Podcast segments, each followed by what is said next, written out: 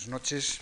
Vamos a continuar la segunda parte de los comentarios que, con que iniciábamos el día anterior la inauguración de este magnífico ciclo preparado por la Fundación, magnífico no por mi intervención evidentemente personal, sino por la serie de actividades que se desarrollan en torno a la figura de Felipe II y las artes.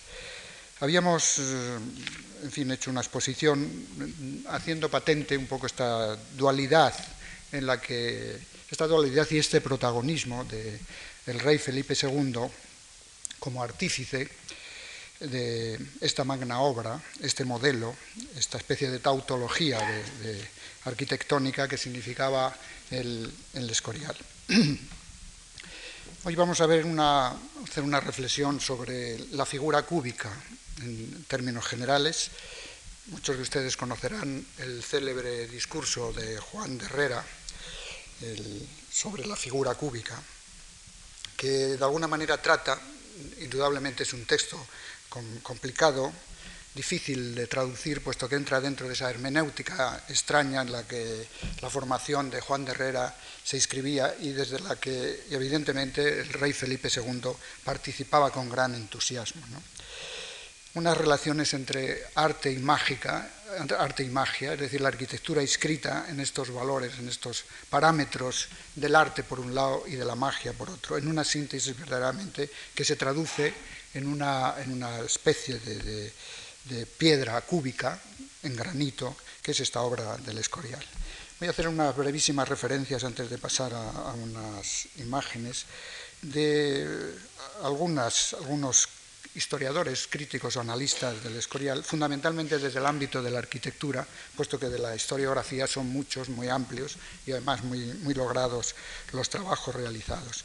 Pero esta reflexión sobre la figura cúbica en un, eh, en un, crítico y en un historiador como Robert Taylor, recientemente fallecido, este insigne hispanista, nos plantea un poco que en su ensayo Arte, Arquitectura y Magia, consideraciones sobre la idea del, Escorial, y llega a decir que Juan de Herrera sería el mago que el rey Felipe II necesitaba. Realmente fue algo más que un arquitecto para para Felipe II. Fue un embajador que enviaba a comprar todas las bibliotecas que con motivo de las tensiones que surgían de la reforma frente a la ortodoxia católica, pues en, Europa se vendían y afortunadamente todavía figuran en, los 20 o 25 mil volúmenes de incunables que, conserva el Escorial. El sistema iconológico, es decir, el sistema de las, de las imágenes que traslada un poco el Escorial, se superpone a las fábricas de construcción, es decir, a la propia arquitectura que tiene el monasterio. Y lo hace casi en un recorrido a través de los pasillos, de las logias, de los distintos ámbitos que constituyen el, monasterio, a través fundamentalmente de dos digo fundamentalmente porque evidentemente intervienen otros, otros aspectos como la orfebrería, los códices, las miniaturas, etc. Pero es la escultura y la pintura. en el interior casi responde, desde luego, a una necesidad de exaltar la fe, de hacer patente la, ortodoxia, de manifestarse siempre mediante esta especie de códigos y de alusiones hermenéuticas aquello que pretende defender esta arquitectura del Escorial. Vendría a ser utilizando unos términos modernos, una especie de servicios de la propaganda fide, la propaganda de la fe, en términos digo actuales, pero haciéndolos muy patentes en todas las manifestaciones que es el recorrido que se puede hacer a, través del Escorial. Entre algunas de las, por situarles en una, especie de, digamos, de periferia de análisis o de puntualizaciones crítico-históricas desde la mirada del arquitecto, eh, Torres Balbás, por ejemplo, el ilustre profesor de la Escuela de Arquitectura y historiador insigne, eh, habla del. es el primer edificio que de alguna manera se puede considerar que inaugura la edad moderna en la época. Esto no solamente un hecho significativo de la arquitectura, lo es en música, lo es en literatura, lo es en las distintas artes. Verdaderamente es un periodo que podría considerarse como un magnífico siglo de oro por utilizar el recurso retórico eh, ya de todos conocidos. Es Fernando Chueca, ilustre académico y profesor, quien también se ha dedicado con bastante intensidad al estudio sobre todo al estudio tipológico del escorial. Ya veíamos el día anterior esas formas de dos L's, una de un espacio abierto, que es la lonja, y otra del espacio verde, de tal manera que el escorial está como, como constreñido entre estos dos grandes espacios, un vacío y una, y una arquitectura del verde que después se prolonga en el monte bajo del escorial. Actualmente son los campos de golf y estos, estos parajes que hay alrededor de, de. El estudio tipológico que plantea Chueca son eh, habla de una relación de una composición aditiva, es decir, que el escorial surge por una serie de volúmenes que se van sumando, pero con una idea global que está en la mente, por supuesto, del, arquitecto o de los arquitectos, en este caso de Herrera y de Toledo, y sobre todo en la idea del rey. Es consciente de que el centro debe, tener debe ser la iglesia y alrededor de este centro de esta especie de cosmogonía se desarrollarán las distintas actividades que significa el templo, perdón, que significa el monasterio, la biblioteca, etcétera, etcétera. Más adelante lo veremos con más detalles. Será también el profesor Chueca Mm, yo creo que con bastante acierto y sutileza, refiere la planta del escorial más que a unas influencias centroeuropeas, que en algunos aspectos la tiene, sobre todo en sus composiciones del skyline, de los perfiles, es decir, la, la incorporación de los chapiteles, que son prácticamente centroeuropeos y que era una, especie de, gusto que el rey Felipe II tenía por estas arquitecturas del centro Europa, sobre todo arquitecturas belgas y holandesas. El Chueca lo refiere un poco a la tipología hospitalaria, relacionándola en primer lugar con aquel gran edificio que fue el Hospital Mayor de Milán, el del Sforza, que es una construcción de 1457 y en la que se inspiran indudablemente muchos de los edificios en la Europa de, entonces, pero sobre todo en los grandes hospitales españoles, eh, joya de la arquitectura más significativa como el de Toledo, el de Santiago, el de Granada o el de León.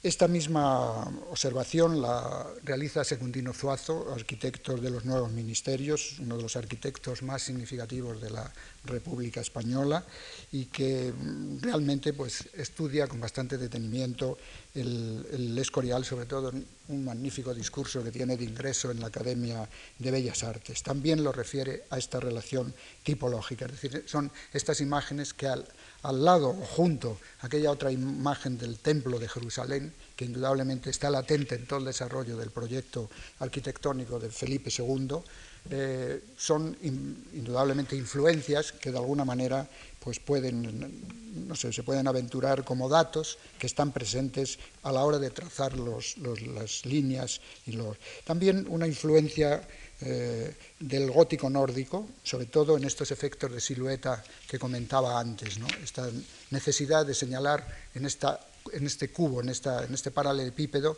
algunos elementos que de alguna manera engarzan o se sitúan un poco con los perfiles del gótico centroeuropeo. Juan Ruiz de Arcaute, un arquitecto que realizó y que hizo una espléndida biografía sobre Juan de Herrera, agotada en la, colección Espasacalpe y hoy reeditada por la Escuela de Arquitectura, nos plantea el análisis desde la visión escenográfica que, plantea el, Escorial, los arquitectos del Escorial. Una secuencia de retablos, de telones, de ambientes que indudablemente están sugiriendo una ficción sería una arquitectura de lo virtual, diríamos, en nuestros términos actuales. En este sentido, también el profesor Luis Moya, ya fallecido, plantea esta, esta referencia a la escenografía y sobre todo a una gran influencia oriental, oriental tanto en la organización de los patios que el Escorial tiene, con esas pequeñas, escasas fuentes de agua, pero esas zonas de... y sobre todo la utilización del azulejo en los grandes tránsitos y las baldosas, zócalos, etcétera, etcétera. Luis Moya, pues plantea el contraste de la severidad funcional que lo edifica con una esta acusada teatralidad que de alguna manera inicia una especie de proto, proto barroco, es decir, un, origen del barroco, ya está incipiente en el Escorial. Por lo tanto, el Escorial, también como el personaje, se debate entre dos tradiciones. Por un lado, esta lectura de vocación hacia el clasicismo y por otra, hacia, en algunos aspectos, a una llamada del barroco que ya está abriéndose un poco en las puertas. Es una tipología también de defensa, es un alcázar, evidentemente, y es una ciudadela de la contrarreforma, como señalaba el otro día. Dos notas para terminar esta breve exposición inicial. Ortega y Gasset, en un bellísimo texto titulado Meditaciones del Escorial, nos llega a decir, el monasterio, lo ve el filósofo español, como un pedernal gigantesco que espera el choque, la conmoción decisiva, capaz de abrir las venas de fuego que surcan sus entrañas, entrañas fortísimas. Y Unamuno, desde esa lectura un poco agónica en la que el viejo rector salmantino solía enfrentarse a, la, la, actitud religiosa y sobre todo al monasterio, nos dice que el monasterio de San Lorenzo, la parrilla de granito, es vasta caverna fraguada por mano de hombres sumisos y a compás y escuadra y plomada es una caverna escolástica a corte de regla. Yo creo que estas dos referencias y las anteriores que he manifestado nos vienen a relatar que esta es, el Escorial, a través de estas visualizaciones, es una visualización de relaciones y de acontecimientos. En el fondo, me parece, a mí quizá anunciando o, advirtiendo una generalidad un poco no, muy justificada, que es un lugar donde el, inconsciente del rey de alguna manera se encuentra, se encuentra protegido. Voy a mostrarles eh, unas imágenes mm, antes de pasar a hacer un recorrido por los distintos ámbitos del Escorial.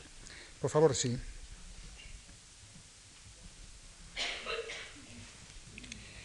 Bien, una planta que ya comentamos el otro día, no vamos a incidir en los aspectos que ya se mostraron, pero para reflejar eh, este, estos criterios del orientalismo a través de, estos grandes patios que de alguna forma el profesor Moya nos, anunciaba. Este eje de esta simetría y luego el cubo perfecto que es el tratamiento de un como de un campamento, el templo de Jerusalén, etcétera, etcétera. Esta es una imagen de unos trabajos realizados en la Cátedra de Elementos de Composición en mi curso de los años 84, donde se trata de evidenciar un poco la, volumetría de todos estos espacios y sobre todo esta especie de escenografía, de teatralidad. Ahí están marcados un poco los espacios libres, es decir, serían los vacíos que ocupa la planta de la iglesia, que como se puede ver tiene una influencia terrible la construcción. Estos elementos blancos serían las columnas arriba la proyección de la... Es decir, como en este templo se vuelve a repetir el cuadrado que se repite en el patio, que se repite a su vez en los pequeños patios y que va generando... Esto es la lectura que el profesor Moya hace como una especie de orientalismo, de influencia oriental. La quilla esta que en el fondo está dando la vuelta al paisaje, enfrentado, para entrar al Escorial hay que dar la vuelta, es decir, es, es un recorrido ya totalmente barroco. Mm, desde lejos no se ve nada más que un conjunto de volúmenes. Hay que venir bordeando para entrar la puerta principal y después un, escenario de, secuencias con una imagen de la construcción, de lo que significó el proceso de construcción del Escorial, en donde se muestra en este espléndido grabado las dificultades que indudablemente encerraba el trabajo de su edificación y al mismo tiempo de señalar, no sé si el día anterior lo comenté, es un edificio que se hace en 21 años, es decir, que es un, es un periodo de tiempo muy, muy corto para. Se, se, empiezan a realizar los trabajos en la zona del, de la parte norte y después se van construyendo para terminar el último, lo último que se realiza es la iglesia porque tiene un debate eh, profundamente arquitectónico. Estas secciones, que son una imagen fantástica, es, lo realiza Perret y después se difunde por toda Europa de una manera que tiene una gran influencia, sobre todo en las grandes arquitecturas de las monarquías absolutas francesas y del todas las grandes construcciones, tanto hospitalarias como de, otra índole. ¿no? Tiene una, esta difusión a través de todas estas imágenes, donde se puede ver pues este tratamiento un poco también de caverna, los grandes, este es el gran templo que de alguna manera pues eh, deposita un poco las imágenes de la, de la Roma ya renacentista y que trata un poco de configurar a través de estos elementos, de estos pináculos, de estos chapiteles, esta lectura un poco gótica que comentábamos antes. Algunas otras imágenes repetitivas de las distintas secciones, la escenografía de, la entrada en el patio de Reyes, con este tratamiento muy clásico y prácticamente es, el homenaje eh, a la contrarreforma que después la arquitectura jesuítica va a desarrollar durante el siglo XVII y XVIII de una manera muy evidente. Aquí una referencia muy, muy próxima a lo que es la reconstrucción del templo de Jerusalén con esta especie de muralla que es una, defensa, al mismo tiempo es un elemento de transición y después esta estandarización que comentábamos el otro día con estos este skyline, estos perfiles verdaderamente fantásticos para ser vistos desde la, desde la lejanía. Bueno, unas imágenes más o menos eh, históricas del Escorial y aquí esta escenografía que comentábamos antes de la entrada a través de esta gran lonja, este espacio vacío, en donde hay un, encuentro con, las tres entradas. Es una defensa, pero al mismo tiempo perforada por estas, estas tres entradas. Este gran retablo, que incluso está hasta desproporcionado, puesto que se, se intuye un poco en el proceso de construcción. El proyecto primitivo eran solamente tres plantas y después se decide dar una planta más e introducir estos, estos chapiteles, estas torres y al mismo tiempo estas terrazas, que es una influencia totalmente germana, como digo, muy querida y muy eh, traída por el propio rey Felipe II. Unas imágenes que ya vimos el otro día. Y aquí la imagen está del, del objeto del Escorial, que vamos a dejarla fija para que puedan tener una referencia un poco a la abstracción del texto que me voy a permitir un poco comentar. Habíamos hablado el, día anterior del lugar, de la construcción, del modelo y tal. Vamos a seguir un poco este itinerario breve, hoy hablando, en primer lugar, del sitio donde habitar, es decir, de la morada donde el rey de alguna manera tiene que, mm, situarse y para qué la construye. ¿no? Se trata, para satisfacer los deseos del rey, de levantar un recinto donde acoger y promulgar el espíritu más ortodoxo de la época de la España, en la España del siglo XVI. Espacio interior de defensa frente a las tensiones suscitadas por los infieles turcos en el este y en el sur por los reformadores del norte aguerridos herejes, según narran las crónicas de la época, que tratan de desmontar los convenios morales establecidos por el orden piadoso del poder católico y huir del fuego inquisidor con el que se suele iluminar la oscura época. Época piadosa, utilitaria y peligrosa, sobre todo para dibujar y construir las trazas de una ciudadela donde cada torre encierra un enigma y cada capitel una amenaza.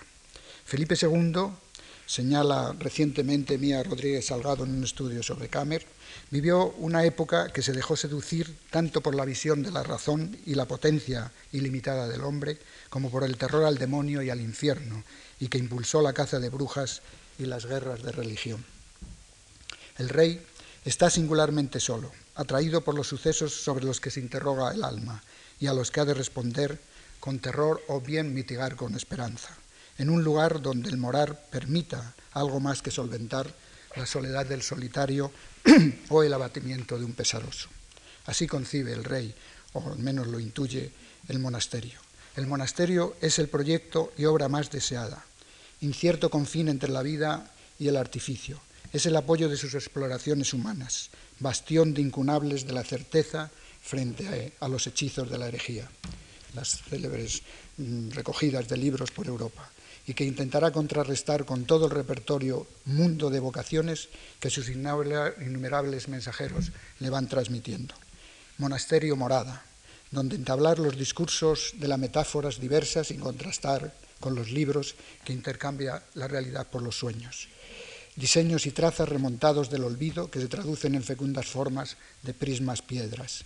Monasterio laberinto, de lánguidos tránsitos, cerrados jardines que se prestan a su tierra, que prestan a su tierra especies añorantes de color y afiladas aulagas, soñador y añorante, gratificando por el, el violento ejercicio del poder. El rey se entretiene y combate la ficción con el engaño. Tentado y melancólico del regreso a la celda habitación, se construye una celda para estar cerca del tabernáculo del altar, proyecta este lugar próximo al gran templo, al gran templo, como morada donde adormecer el tormento. Dibuja la cúbica morada para poder interrogarse por su muerte presente. El monasterio ha de ser también ciudad, ciudad de Dios, ciudad de muertos, proyectada para albergar la prisión del dolor. Si la ideología del abad de Suger estaba imbuida de las doctrinas de Plotino y sus postulados para la espacialidad gótica eran, como se sabe, los de hacer de lo material algo inmaterial mediante la introducción de la luz en la catedral, el imaginario espacial del rey reducía los ámbitos del monasterio a un auténtico hipogeo tallado en las estribaciones del monte. De la escala, de la escala como medida, la escala de lo monumental que albergan las fábricas del Escorial responden al sentimiento eufórico trágico del poder que asume la monarquía absoluta de los Austrias en la personalidad dual de Felipe II. En una época de desórdenes en los territorios del imperio y en un desarrollo económico agobiado que no permite aceptar muchas de las nuevas premisas que plantea el avance de la modernidad. No obstante, al final de las obras del conjunto escurialense, 21 años como digo, cerrará con, grandiosa, con grandiosidad el concepto de lo sublime, de maravilla, de maravilla en piedra y de monumento colosal. El edificio a construir sería inmóvil, que celebrativo, preciso en su técnica constructiva, antiurbano, denodadamente simbólico, de escala grandiosa que permita transferir el opus edificatorio a la leyenda, donde el espectador pierde toda referencia de la escala humana y la arquitectura entonces se transforma en mito. Materiales, espacios, tránsitos y recintos se proyectan sin la necesidad de la presencia del contemplador. Son espacios que funcionan aunque nadie esté presente.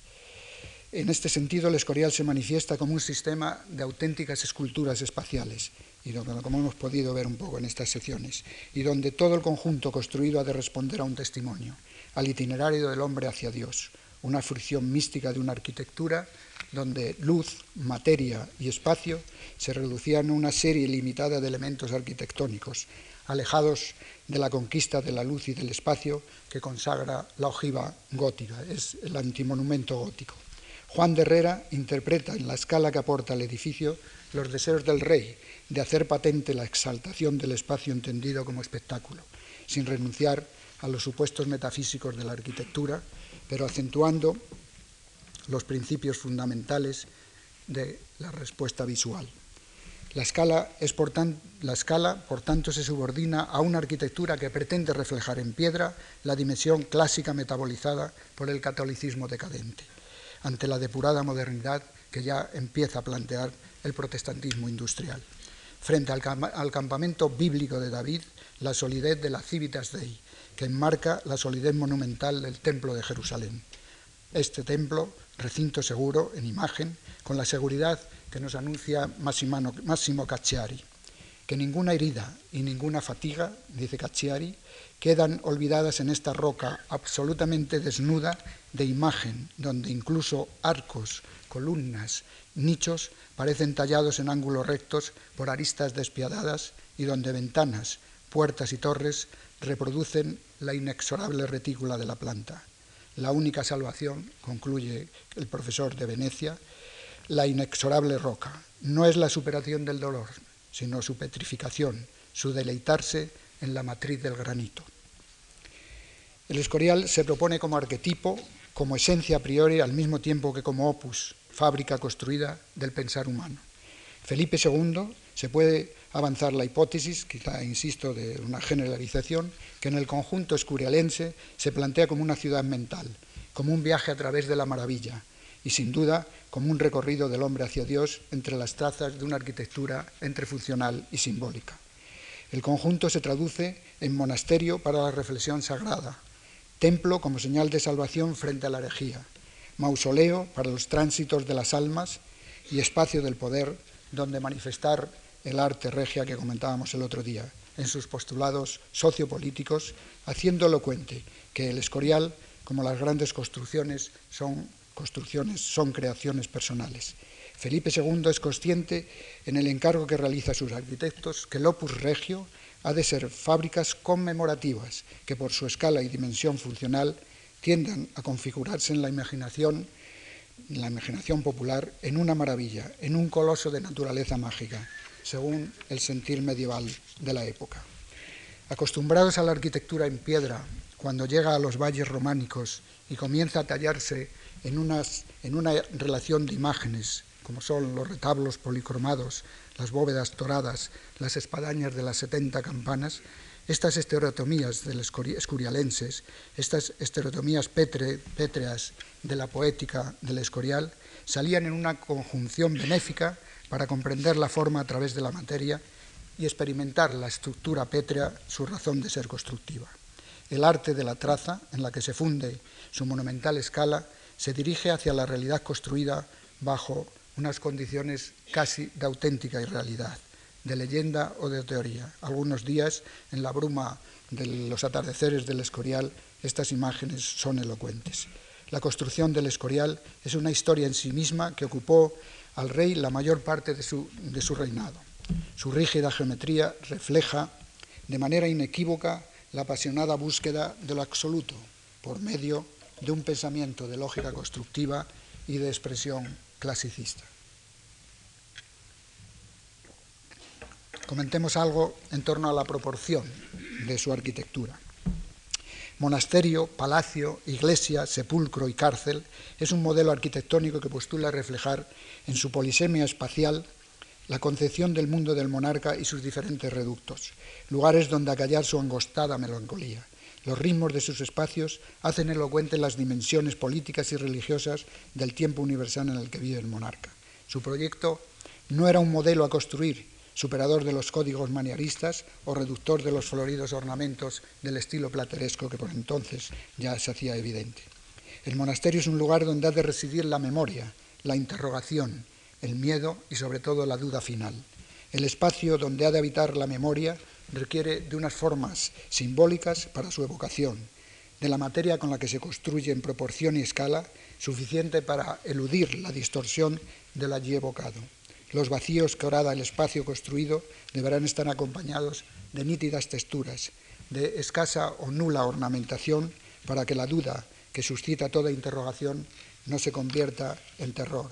Así el espacio físico concreto que el Escorial nos manifiesta se configura como artificial, como unos lugares estos del monasterio para ser contemplados antes que para ser vividos. El palacio. Las formas que acompañan estos espacios se formalizan como escenografías del espectáculo, teatro del mundo. El universo de su arquitectura debe saltar la comarca y el lugar mediante perspectivas ilusorias. Sus siluetas quedarán marcadas como imágenes de un espacio real que se habita y otro simbólico que recuerda el poder del monarca, y que lo ambos perfilan los crepúsculos donde solo ha de perdurar el recuerdo. La iglesia. Aquí el espacio y la persona vienen estimulados por la vocación de los signos contemplados. De nuevo, el granito para edificar las murallas del alma y hacer legibles los límites donde se insinúa la ciudad celeste. Y algo más, el reducto por donde discurrir la conciencia y el sentido del tiempo, el sepulcro. Aposento donde el monarca debe trasladarse con su sueño a la interrogación final de las cosas. Aquí el espacio no responde ni a la ebriedad, al equilibrio del cubo palaciego, ni a la rotundidad cosmogónica de la basílica. Se transforma en hipogeo mediador en el que expresar los colorarios vacíos de la ficción de este teatro del mundo. El Escorial como fábrica edificada y como modelo. No consiste la arquitectura, nos señala el padre Sigüenza, que sea de este orden o aquel, sino que sea un cuerpo bien proporcionado, que sus partes se ayuden y respondan, aunque no sea sino unas piedras cortadas en cantera, asentadas con arte, una encima o enfrente de otra, que vengan a hacer un todo de buenas medidas y partes que se correspondan. Abundantes son los encuadres historiográficos que acotan la valoración arquitectónica de este, este, conjunto y de su rango simbólico. Como muchos de ellos los analizan como una simple y decidida tipología renacentista, es decir, un modelo eh, calcado de las formas que el Renacimiento verifica donde los esquemas de la ciudad ideal y la simbólica adquieren una autonomía mayor que la concepción utilitaria asignada a lo que eran los monasterios medievales. Patente queda el equívoco de Nicholas Pexner, historiador inglés, asignándole un encuadre manierista y la nunca bien probada influencia del estilo italiano, o la simplificación un tanto radical a mi juicio de Arnold Hauser, no dudando en definir el monasterio como un juego exhibicionista con el puritanismo y el ascetismo, más próxima a la interpretación de Tafuri, arquitecto y crítico y historiador italiano recientemente fallecido, que nos revela, manifiesta él en su tesis, la incapacidad simbólica de su arquitectura, referida al Escorial, incapaz de expresar el símbolo de las inhibiciones en un manierismo alucinante e introvertido será un arquitecto español de tan acusada personalidad como don Juan de Villanueva, el primero en darse cuenta de la orientación neoclásica que abre tan importante monumento. El Escorial, apartándose así del tardo barroco, de los inicios emprende una nueva vía al clasicismo. Resultan pues evidentes las dudas a las consideraciones de otro historiador, de Badeker, escurriendo los rasgos de belleza y de verdad por la ausencia de libertad que el edificio conlleva, o bien las consideraciones más radicales que conciben sus fábricas como un diccionario de actitudes psíquicas. Incluso las ponderadas valoraciones de un hispanista tan significado como Kubler, destacando como primordiales y casi únicas las características constructivas que encierra el conjunto edificado. Estas consideraciones que les comento alejan la posibilidad en términos generales, de una interpretación sosegada en torno a este gran conjunto edificado que aparece evidente en toda la obra y que permite valorar la voluntad de forma como un rasgo del proceder de la arquitectura, que hace posible integrar en el proceso constructivo los contenidos psicológicos. Es evidente que tiene una relación íntima, sobre todo en una lectura como la que podemos hacer hoy desde, los análisis históricos y críticos de estos contenidos psicológicos en el, monasterio del Escorial. Juicios y análisis más o menos estereotipado o bien valoraciones críticas de índole subjetiva resultan coincidentes al relacionar las formas arquitectónicas del edificio con los estados psíquicos de su fundador. Resulta difícil de comprender el escorial si no se identifican con los contenidos de lo que hoy se denominaría la psicología individual. La extracción alegórica que se hace patente a través de las formas de su arquitectura es el resultado de una síntesis entre las determinaciones subjetivas, patentes siempre en el monarca, y las opciones técnicas que subyacen en la tradición de la espacialidad colectiva. El modelo del Escorial surge desde una concepción del proyecto de la arquitectura, vuelvo a repetirlo, como imagen mental. Sus trazas parecen dictadas por el sentir de Villalpando cuando advierte, incorporando en su libro aquella cita platónica que comentábamos ayer, que las dos cosas hechas por la arquitectura son, a saber, el edificio y la arquitectura, y que una, el edificio, es un trabajo, y que la otra, la arquitectura, en realidad es una doctrina. El modelo que reproducen las fábricas del monasterio trata de integrar en su diseño revelador la revelación sagrada, imaginario plástico, como hemos comentado ya, del templo de Salomón, modelo previo en la mente de Villalpando, aquel arquitecto jesuita que de alguna manera estaba muy próximos a enlazar con los ideales del humanismo. La planta del monasterio tiende a configurarse como el plano de una máquina girando alrededor de la personalidad del rey refleja con nitidez sus aspectos simbólicos, geométricos, constructivos y la jerarquía de funciones. También se hace elocuente como representación de la tradición, el tratado o la utopía. La planta del monasterio del Escorial se manifiesta como un sedimento arqueológico que encierra varias lecturas. Algunas las habíamos comentado el primer día, de naturaleza ideológica, técnica o bien de composición arquitectónica. Sus arquitectos vienen a transformarse en técnicos de la ejecución de obras en el plano formal, con algunas posibilidades de las licencias constructivas, pero quien rige el proyecto y lo dictamina es el monarca. El modelo final debe ser el de una planta síntesis entre el campamento y el templo. Debe conciliar las manifestaciones de la revelación divina con los principios del humanismo. Evidentemente, estas son las exigencias de la contrarreforma. En lo que se refiere a su formalización espacial, de manera muy señalada debe integrar el principio numérico como fundamento del diseño, teoría, como es conocida, de base pitagórico-platónica, que fue introducida por Ficino, junto a la teoría renacentista de las proporciones, la aritmética y la geometría, el número y la traza. Todo esto viene a sintetizarse, a integrarse como el principio ordenador del proyecto del Escorial. Conocida es por la historiografía comparada de la época la orientación que se impone a la cultura española con la llegada al trono de Felipe II y el desarrollo al que somete su introvertida personalidad. Por un lado, se ha hecho patente en muchos de sus estudios este perfil biográfico de un personaje con una neurosis rigorista, una obsesiva religiosidad y una consumada voluntad de dominio. Es el Escorial, iniciado en 1563 sobre las trazas de Juan Bautista de Toledo, integra, como ya he señalado, una secuencia de funciones heterogéneas en la escuetra cuadrícula de, los rígidos recursos compositivos. Será primero Juan Bautista de Toledo, observador un poco distanciado, no llegó nunca a una sintonía completa con el rey, eh, el que trabaja como un, más bien casi como un técnico subalterno junto a Paciotto o a Castello de Bergamosco. Pero todo ello bajo las directrices del monarca, no solamente directrices verbales, sino directrices escritas.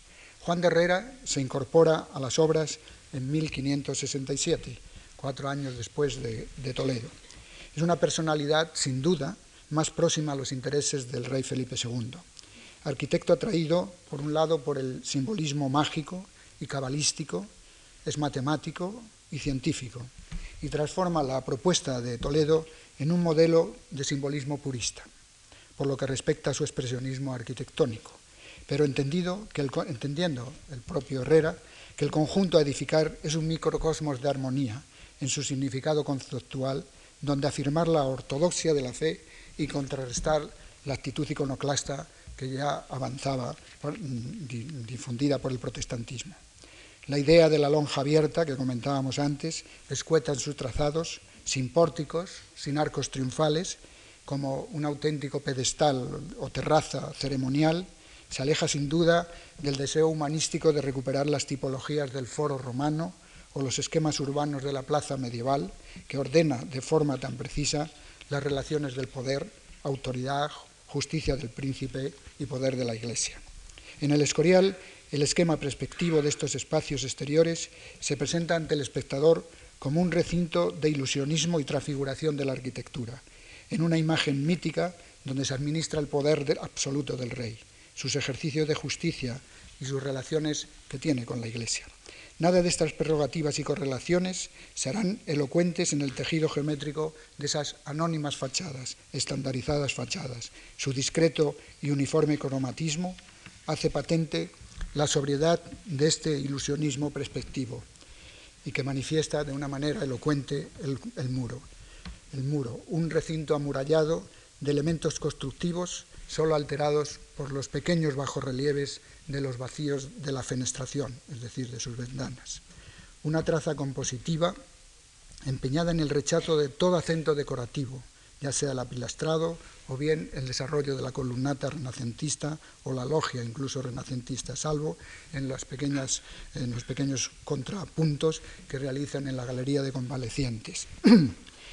Es un diseño empeñado en ordenar una metodología edificatoria rigurosa al máximo y tratando de hacer patente la necesidad de una norma, de un método, un método que controle de alguna forma la libertad creadora o los impulsos subjetivos hacia la irracionalidad edificatoria. En el Escorial, sus artífices tienen claro aquella máxima vitruviana que dice que la ciencia de la arquitectura nace de fábrica, es decir, de construcción y de razón, y es representada, según el, dictar de Serlio, por el muy secreto arte de la geometría. Es el diseño final como mediador entre, de nuevo, la idea y la materia. Vamos a ver ahora otras imágenes antes de concluir para ofrecerles unas ideas, unas imágenes realizadas en la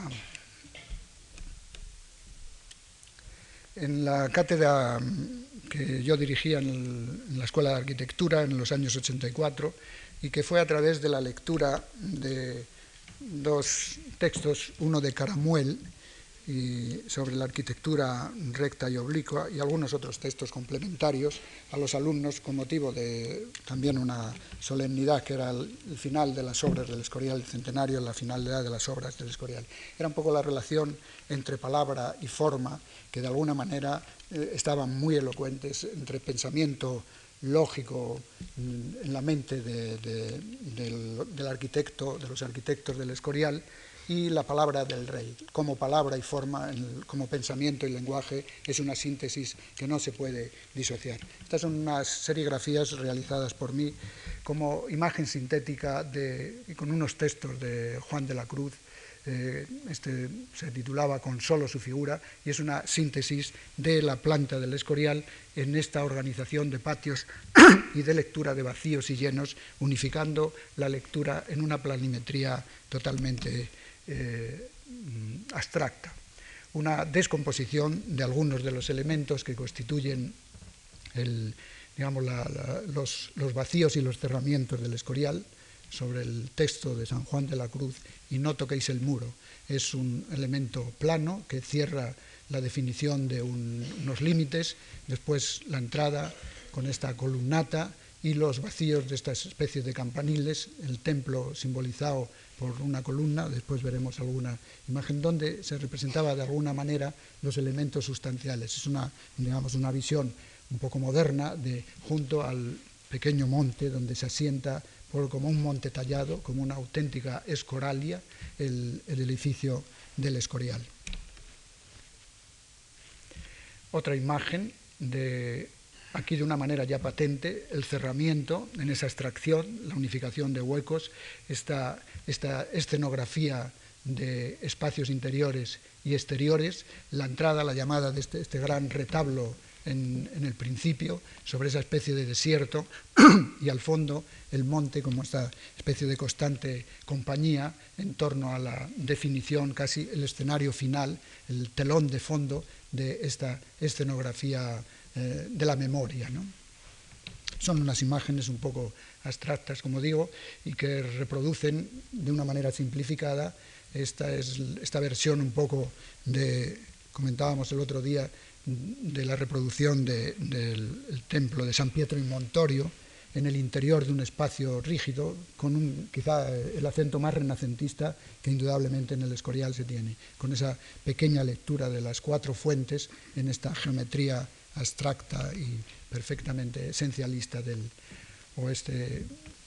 Caverna, caverna de piedra nos iremos en el texto de San Juan de la Cruz, donde hay esta, esta dualidad entre palacio e iglesia y cómo el, digamos, el fantasma de la iglesia aparece en el fondo en esta especie de visión telúrica en la que el rey soñaba constantemente, de ahí hasta llegar a tener que dormir cerca del altar, incluso cuando ya estaba enfermo, a poder visualizar los actos religiosos desde la propia cama, en la celda del este. Este juego un poco de luz y sombra en el que se manifiesta todo el discurso escurialense. ¿no?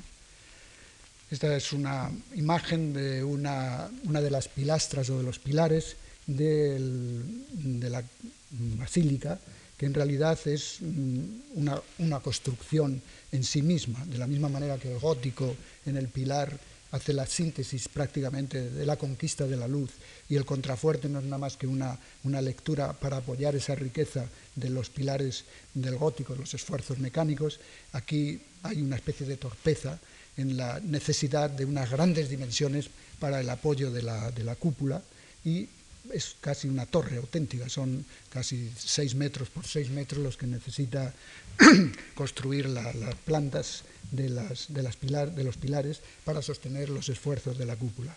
Era con el aire de la almena, es la lectura de, de Juan de la Cruz. Y a partir de aquí mm, les voy a mostrar de una forma, en una secuencia, una serie de trabajos realizados por los alumnos de la cátedra del año 84.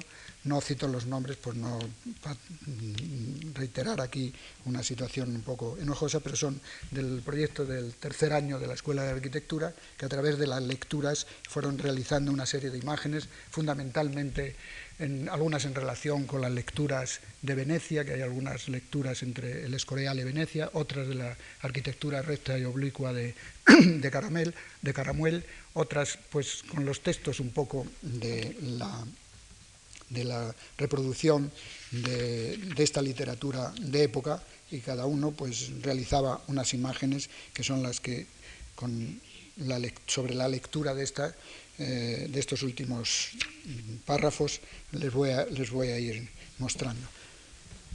Siga, por favor. Vamos a dejar.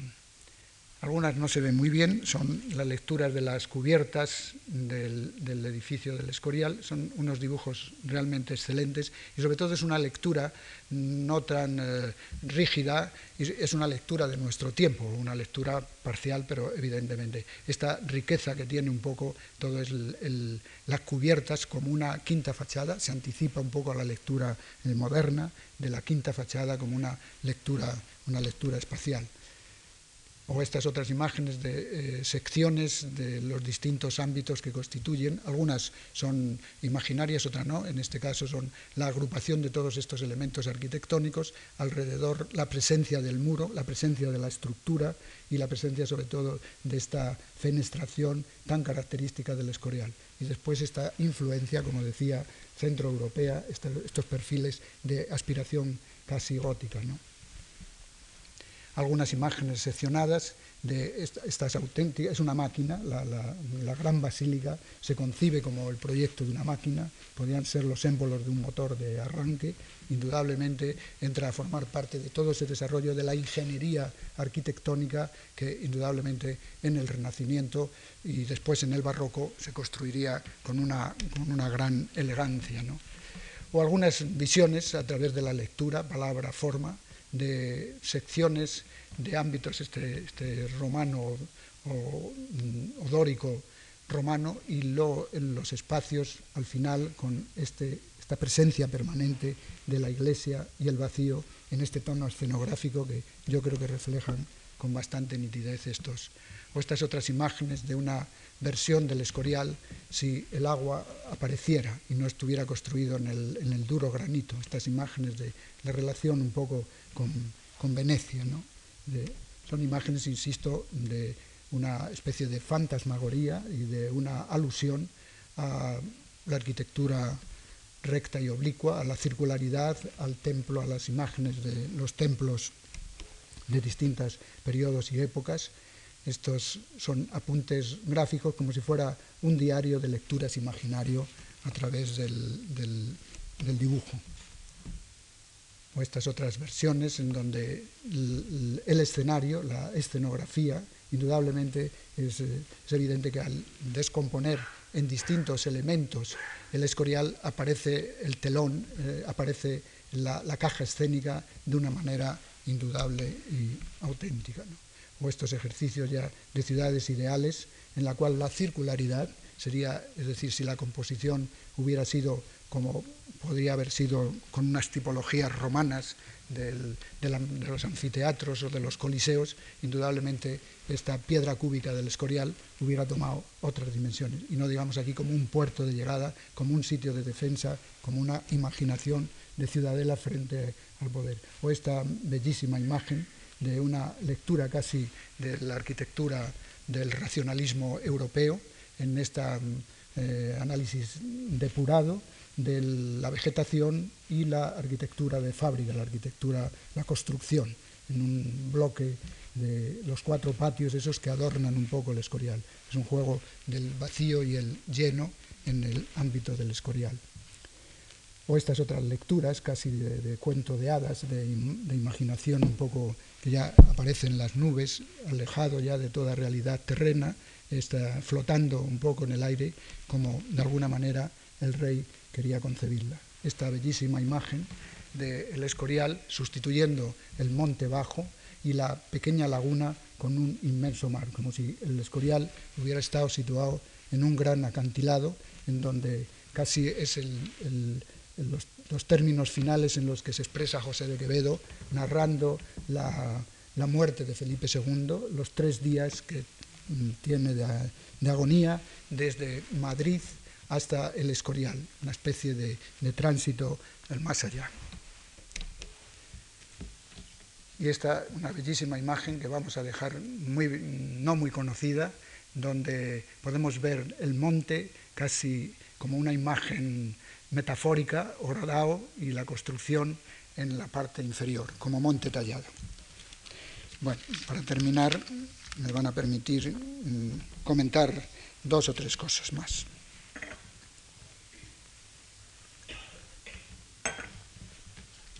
Escoralia, es un término que utilicé en alguno de los trabajos sobre el tema del escorial, un lugar donde es una, palabra que no tiene ninguna justificación filológica.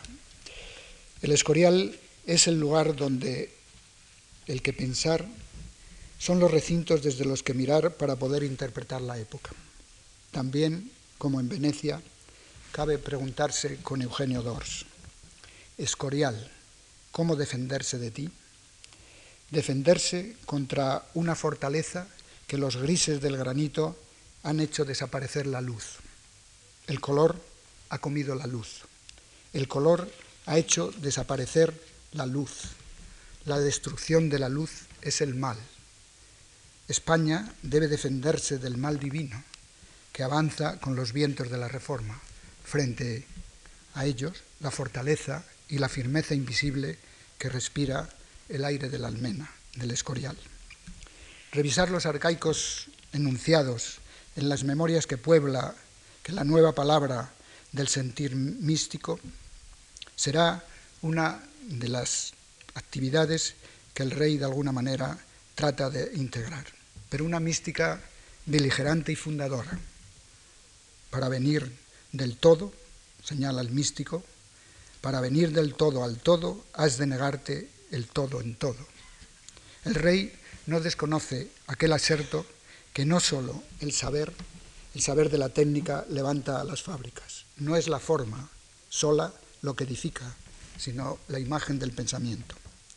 La proeza del Escorial ha sido la de definir un espacio donde fundar sólido y sustancia, indudablemente una, técnica de manifiesta coherencia. En los reductos del monasterio, todas las grandes tradiciones deben ser acogidas y, y deben estar también recogidas y presentes en la biblioteca. Toda la polivalencia de funciones útiles deben estar unidas, todos encerrados en la gran piedra. Así, encerrados en esta unidad, son inatacables de toda reforma. Por eso el escorial, fuera de su color, no se comprende a mi juicio. No es el blanco de España que neutraliza volúmenes y formas, como en el neoclásico. Es la desmaterialización y la laceración del cuerpo en el San Jerónimo, el cuadro, a mi juicio, más dramático que pinta el último Tiziano. El Escorial vive de grises, color de una España que no puede alcanzar la luz. Un lugar donde el silencio y la soledad suscitan elevar las trazas de una arquitectura fundamentalmente enigmática, arropada por la bondad artística que permita a su hacedor, Felipe II, salvarse del enredo del sueño, dueño por su apego a la tierra y espectador angustiado del más allá. Muros de silenciosa armonía, grises enhebrados en la impotencia de la culpa, espacios para una ascética del espíritu, artefacto para el conjuro de esa angustia cósmica que le persigue castillo interior también, itinerario de una depurada arqueología del alma y una sabiduría pétrea de una simetría inequívoca. He aquí, para terminar, algunas referencias metafóricas que reproducen difusas permutaciones imaginarias, aleatorias desde su concreción en la propia palabra, propuestas desde las imágenes que las palabras prestan. Ni siquiera son aproximadas para una posible construcción, persuadidas de que no abrigan semejantes destinos y atendiendo a las visiones que tal monumento sugiere, se manifiestan como relaciones sincopadas de la palabra forma, que afortunadamente todavía nos facilita el juego de la ficción.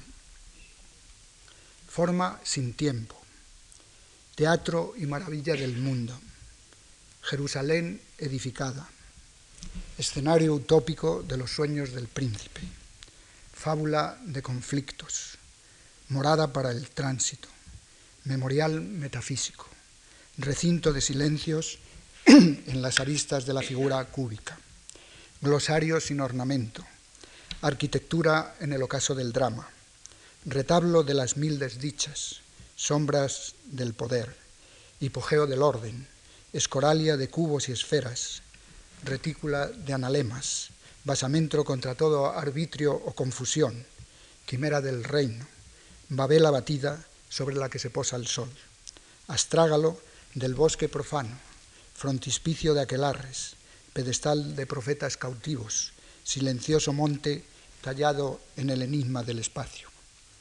Había nacido este gran monarca el 21 de mayo de 1527. José de Quevedo, en la historia del Real Monasterio, y anunciando los últimos días, nos dice, comenzó a reinar por renuncia de su padre, el emperador, en 1556. Principió a edificar el nunca bastante ponderado monasterio del Escorial en 1563.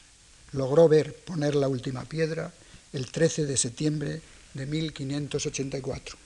Y en el mismo día, 14 años después, y a los 71 años, tres meses y 22 días de su edad, murió después de una enfermedad tan larga y tan terrible y llena de tantos padecimientos que puede servir de ejemplo poderosísimo para probar cuán poco vale el mundo entero para aliviar la suerte del hombre en la enfermedad y en el sepulcro.